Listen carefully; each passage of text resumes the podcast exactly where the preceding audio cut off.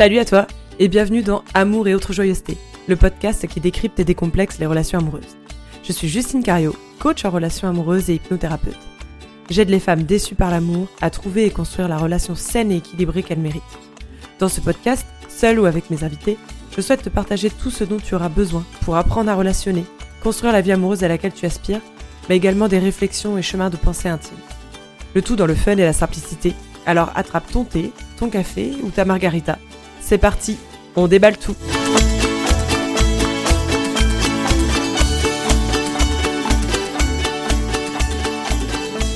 Bonjour, bonjour, salut à toi petit euh, lutin de l'amour. Alors lutin ça fait Noël, mais citrouille de l'amour ça sonnait un peu bizarre, quoique. Bon, allez, bonjour à toi petite citrouille de l'amour.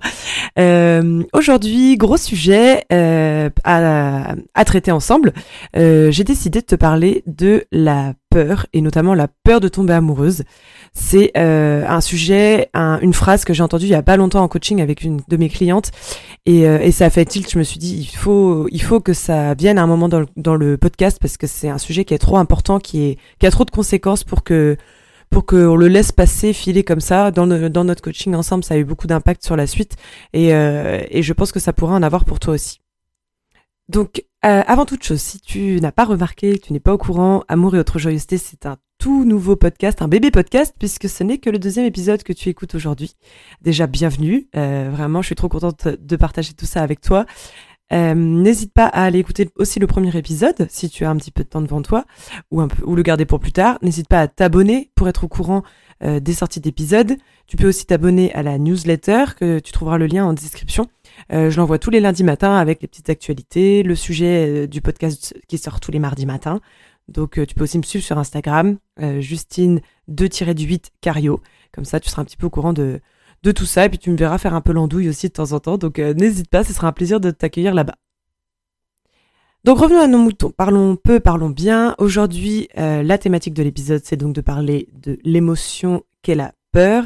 Ça va être un épisode euh, assez introspectif, je dirais. Donc n'hésite pas euh, à prendre des notes, à prendre un petit carnet, à prendre une feuille de papier, enfin n'importe ce que tu veux. Plutôt d'écrire euh, à la main que que dans le téléphone. Si tu conduis ou tu fais autre chose, eh ben tu pourras l'écouter bien sûr à un autre moment. N'hésite surtout pas parce que je vais te partager à la fin de l'épisode quelques exercices donc, comme je te disais dans l'introduction, euh, j'ai eu envie de te parler de la peur d'être amoureuse, la peur de l'amour, euh, parce que c'est donc un sujet qui m'a été euh, inspiré par un coaching avec une de mes clientes, qui est venue me voir par rapport à la répétition de, schémas amoureux et notamment le fait de, rencontrer des hommes, voilà, qui l'intéressent mais euh, de, très rapidement, au bout de quelques rendez-vous, euh, ça, ça, se transforme en ghosting, euh, systématiquement, quasi systématiquement, avec toutes ces dernières histoires en tout cas. Et puis bah, au bout de plusieurs séances, elle a fini par me sortir cette phrase Mais Justine, j'ai peur d'être amoureuse. Et c'est sorti comme ça. très vite après, elle, est passée à autre chose. Et on, s'est arrêté là-dessus un moment parce que ça, a vraiment une importance cruciale dans, dans l'atteinte de ses objectifs en fait et de, sortir de ces schémas amoureux euh, foireux.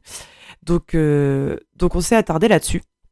Et je souhaite te le partager parce que c'est d'utilité publique, on va dire, euh, de, comprendre euh, la peur et de, comprendre pourquoi cette peur, elle touche euh, beaucoup, beaucoup de femmes notamment, et, et comment, comment ne pas la laisser piloter. quoi. Je pense que ça semble assez évident, mais je vais quand même mettre les mots dessus comment cette personne pourrait sortir de ces schémas amoureux foireux, comment elle pourrait construire une relation de couple, euh, comment elle pourrait tomber amoureuse, comment elle pourrait être euh, heureuse et amoureuse si elle en a peur. Ça paraît assez peu probable, assez compliqué en tout cas, d'atteindre cet objectif-là. Alors déjà, pour être sûr de savoir de quoi on parle, la définition de la peur. Alors la peur, déjà, c'est une émotion, euh, comme euh, la joie, la tristesse, euh, la colère. La peur, c'est une émotion, et c'est une émotion d'anticipation, ça c'est important, d'anticipation, qui va venir nous informer d'un danger, donc à venir, ou d'une menace explicite ou obscure, mais elle nous invite en tout cas à nous protéger. C'est une représentation d'une situation qu'on ne connaît pas encore en général, et du coup, cette peur, elle arrive en conséquence de l'analyse du danger et elle permet de la fuir ou de la combattre.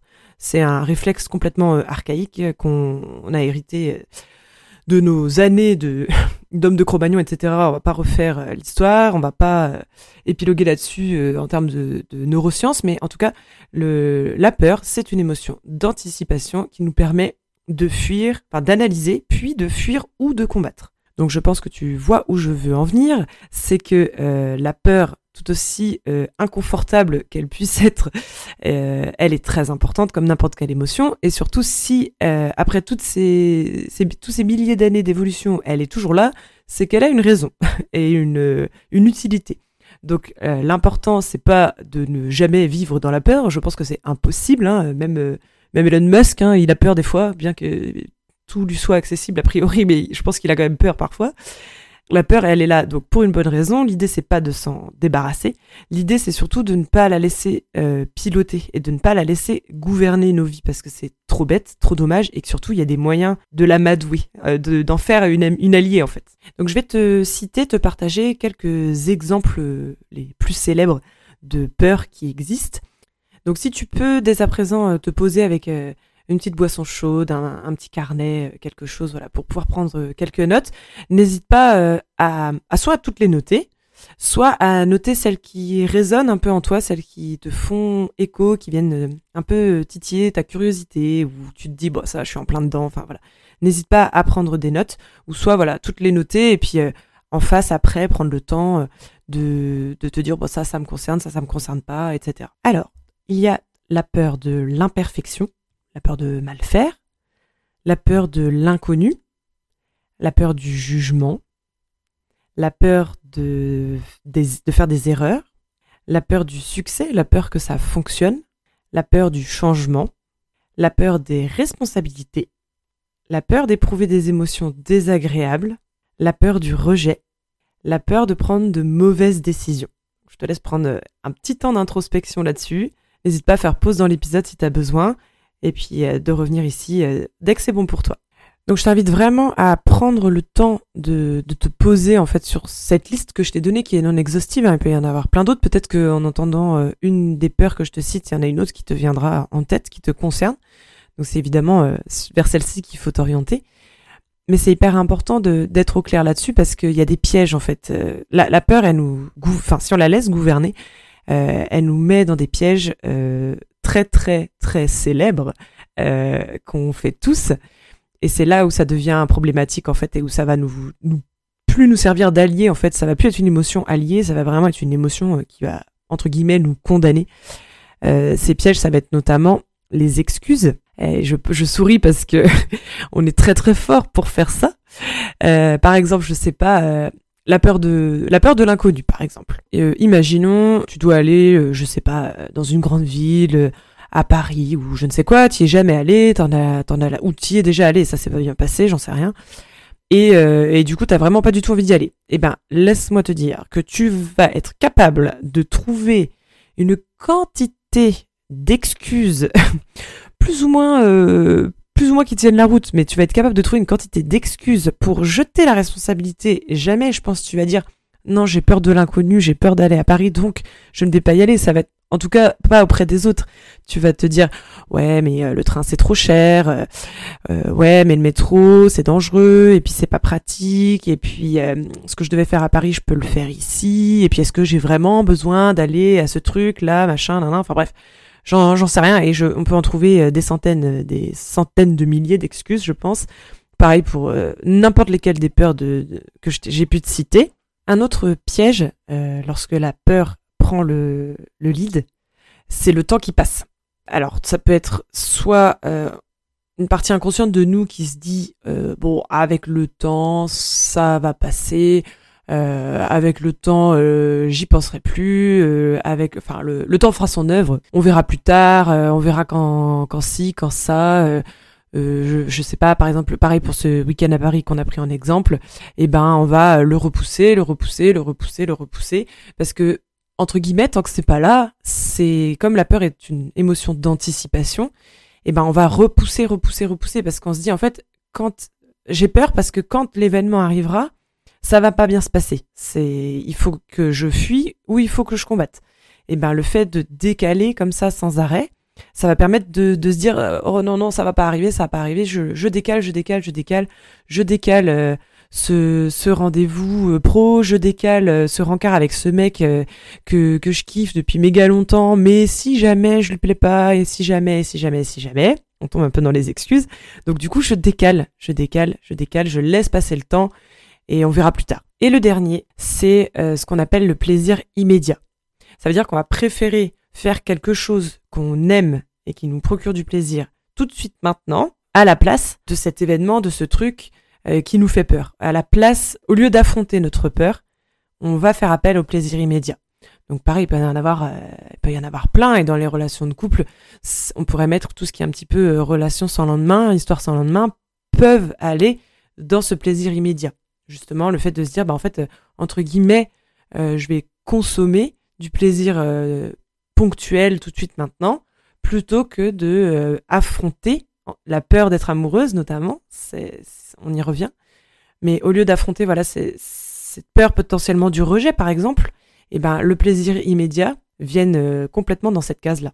La bonne nouvelle par contre de ces pièges, les excuses, le temps qui passe et les plaisirs immédiats, c'est que euh, ce sont des excellents indicateurs qu'il y a une peur quelque part qui se cache. Parce que si tu arrives à te rendre compte dans ton discours auprès des autres ou ton discours interne que tu utilises ce genre de, de tour de passe-passe, dirons-nous, eh ben ça peut être un super indicateur. Si euh, tu te dis justement euh, ce truc-là, euh, je, je, le repousse, je le repousse, je le repousse, je le repousse, pourquoi tu le repousses? Ça veut pas systématiquement dire que euh, t'as peur. Peut-être que euh, tu repousses sans arrêt euh, le café que t'es censé prendre avec ta Janine depuis mille ans, juste parce que tu n'apprécies pas le temps que tu passes avec elle. C'est aussi potentiellement ça. Faut pas non plus toujours chercher à, suranalyser les situations.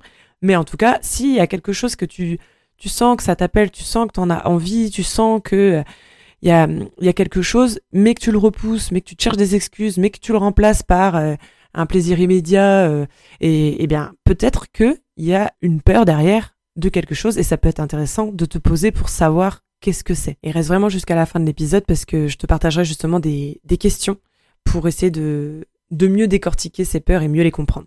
Alors, tu es peut-être en train de te dire, euh, ouais, alors elle est bien mignonne, mais la peur, c'est quand même tout pourri. et c'est pas, pas faux, si elle prend le lead, encore une fois, de, de, ta vie et de tes choix. Mais déjà, on va essayer de comprendre un petit peu euh, d'où ça vient et puis, euh, et puis comment on, récupère son pouvoir. Donc ce qu'il faut comprendre, c'est que la peur découle d'un euh, phénoménal, monumental, énorme réseau de croyances, euh, bien souvent limitantes hein, quand même. Donc les croyances, c'est des pensées, des affirmations qui sont conscientes ou inconscientes, que nous considérons comme étant la vérité absolue. Elles proviennent principalement de nos expériences de vie, mais aussi de notre éducation, des gens que qu'on va côtoyer et des traumatismes qu'on a pu avoir dans la vie. Et c'est la répétition de ces expériences qui vont forger une croyance. Elles ont autant le pouvoir de nous construire que de nous nuire. Les croyances, elles sont importantes parce que c'est ça qui fait aussi que tu vas avoir euh, des convictions.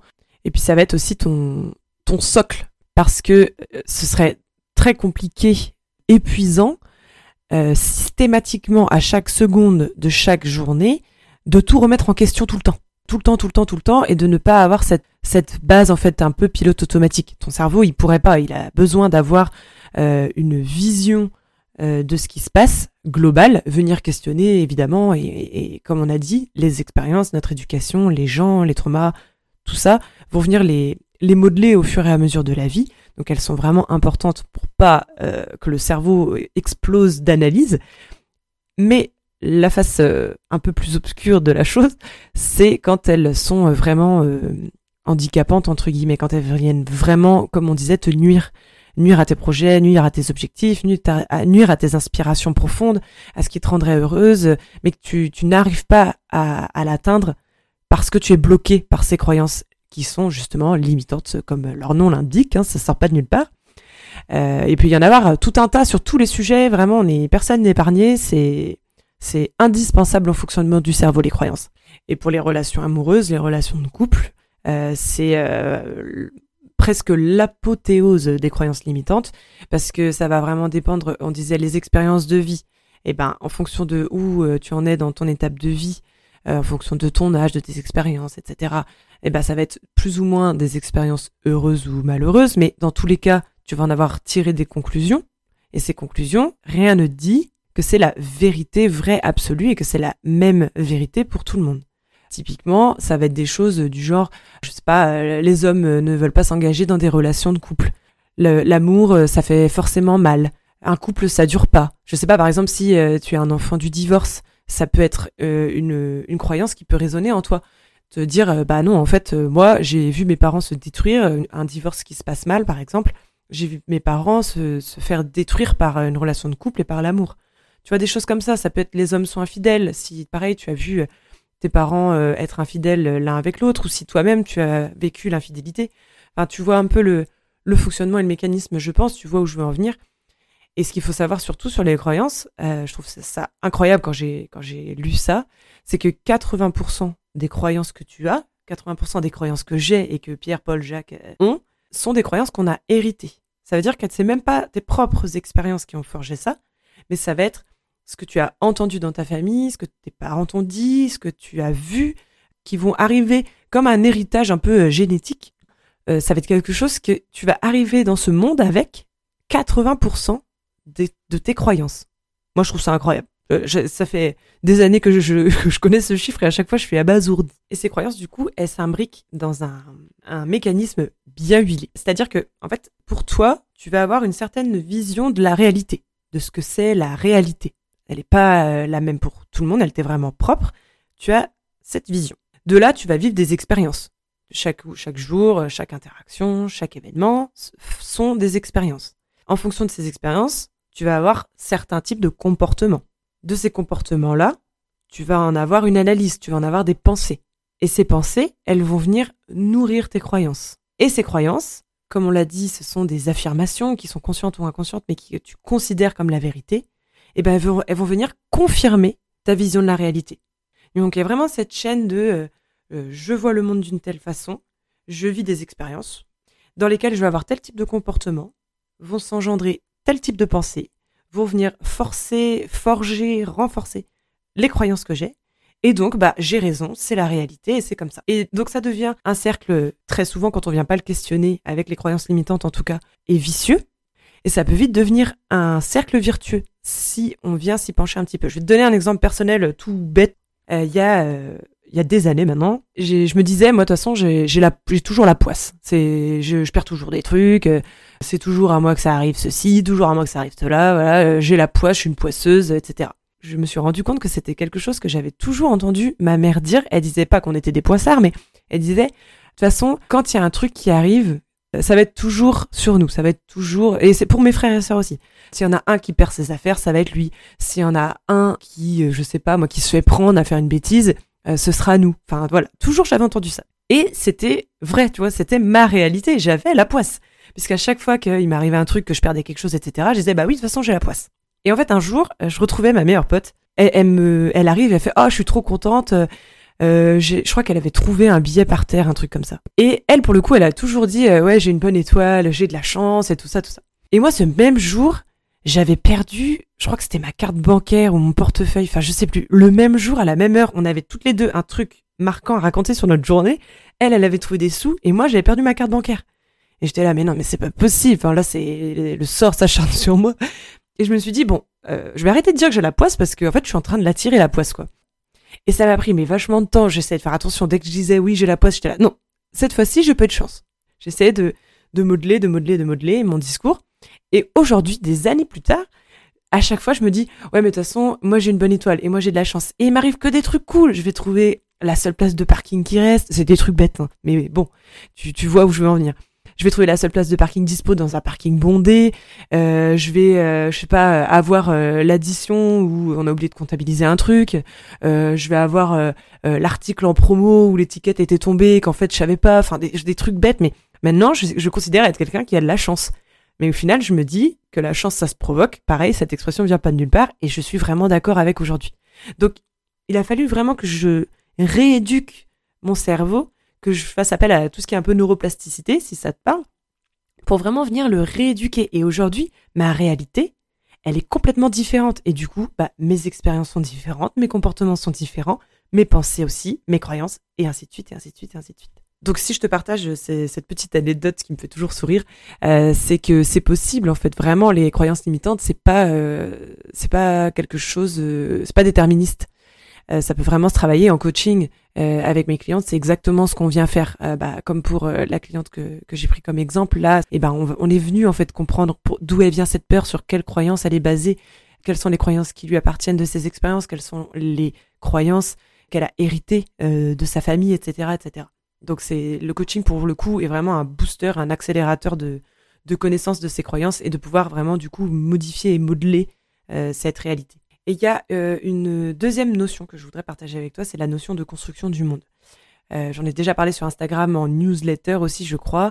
Euh, la construction du monde, c'est vraiment la paire de lunettes avec laquelle tu vas décrypter le monde. Donc ça vient faire écho avec les croyances limitantes également. Les termes, on s'en tamponne un peu, hein, j'ai envie de te dire. L'idée, c'est vraiment que tu en retires les notions et que tu puisses les identifier chez toi, en fait. Les constructions du monde, cette paire de lunettes, là, ça, ça va être par exemple en, coaching sur les relations amoureuses. Je le rencontre très souvent, ce genre de phrase. Ça va être par exemple, je ne peux être que rejeté. Je ne plais que pour mon physique. Ça, je l'ai entendu aussi souvent. Et en fait, ça va être du coup la façon dont, tu vas voir le monde. Donc si par exemple tu te dis, je ne peux être que rejeté, tu ne vas voir que ce qui va venir te donner raison. Ton cerveau, il a besoin d'avoir raison. Même si c'est pas confortable, il s'en fiche, lui, il veut avoir raison. C'est plus économique, ça te laisse dans ta zone de confort, qui du coup porte pas très bien son nom, mais au moins la zone de confort parce que tu la connais. Et pas parce qu'elle est confortable pour toi, mais parce que tu la connais. Donc si tu te dis je ne peux être que rejeté, tu vas voir, c'est comme si tu mettais vraiment des lunettes qui avaient un filtre qui ne gardait que ce qui te montre que oui, tu es, tu ne peux être que rejeté. Si c'est je ne plais que pour mon physique, tu vas ne voir que ce qui va te donner raison, que les mecs qui euh, qui t'ont ghosté. Tu vas ne voir que les mecs qui t'ont dragué mais qui ne t'ont pas posé de questions, euh, qui n'ont pas eu envie de te connaître, etc. et tu et même ceux qui auraient essayé de le faire différemment, tu vas toi analyser pour donner raison à cette construction du monde, conscient ou inconscient mais tu vas venir te mettre dans des situations ou analyser des situations pour donner raison à cette construction du monde. Parce que, comme je te disais, ton cerveau, il préfère vraiment avoir raison plutôt que de te contredire. Parce que ça va lui demander trop d'efforts. Ça va être trop grand. Ça va venir déséquilibrer ce château de cartes, en fait, qui est ta représentation de toi-même et du monde qui t'entoure. Donc, avant de passer à la troisième partie euh, où euh, je vais te poser quelques questions pour euh, reprendre le pouvoir sur cette peur, ne plus la laisser piloter, cette peur quelle émotion, c'est une information. Les émotions, c'est des informations. Elle est utile. Il faut l'accepter aussi parce que plus tu vas venir lutter, plus tu vas te mettre en confrontation, plus tu vas tomber dans les pièges. Donc, l'accepter et en faire un guide. Le fait de l'évaluer, évaluer son niveau de menace, par exemple. Je ne sais pas si c'est euh, la peur du rejet, comme on a dit. Bah, évalue-la peut-être de 1 à 10.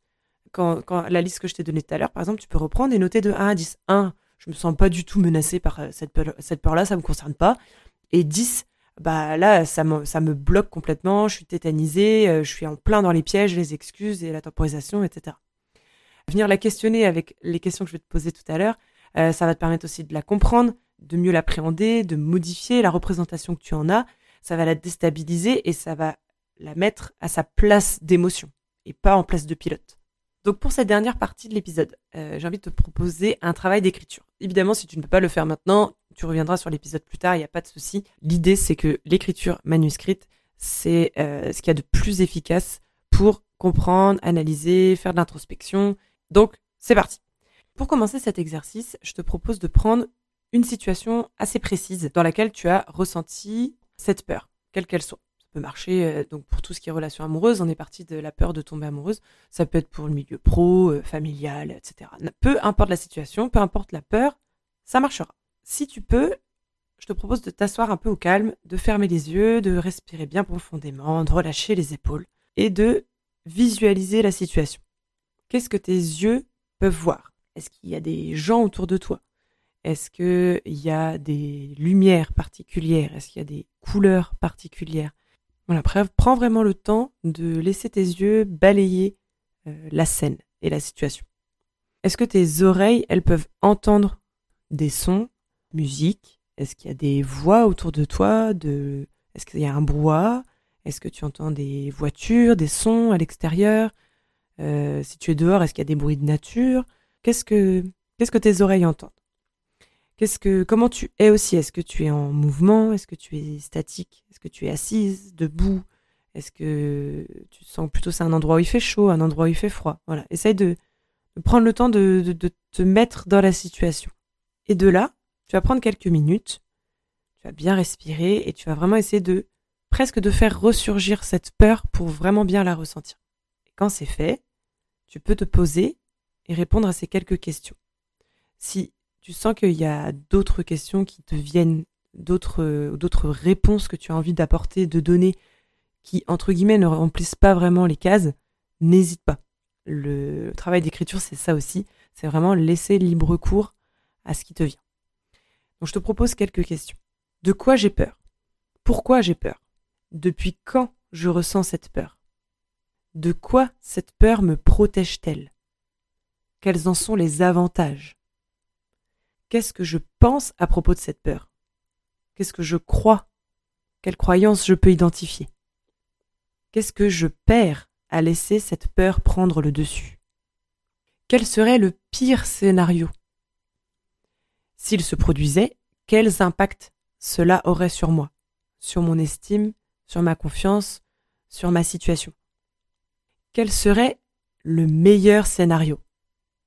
S'il se produisait, quel impact aurait cela sur moi, sur mon estime, sur ma confiance, sur ma situation?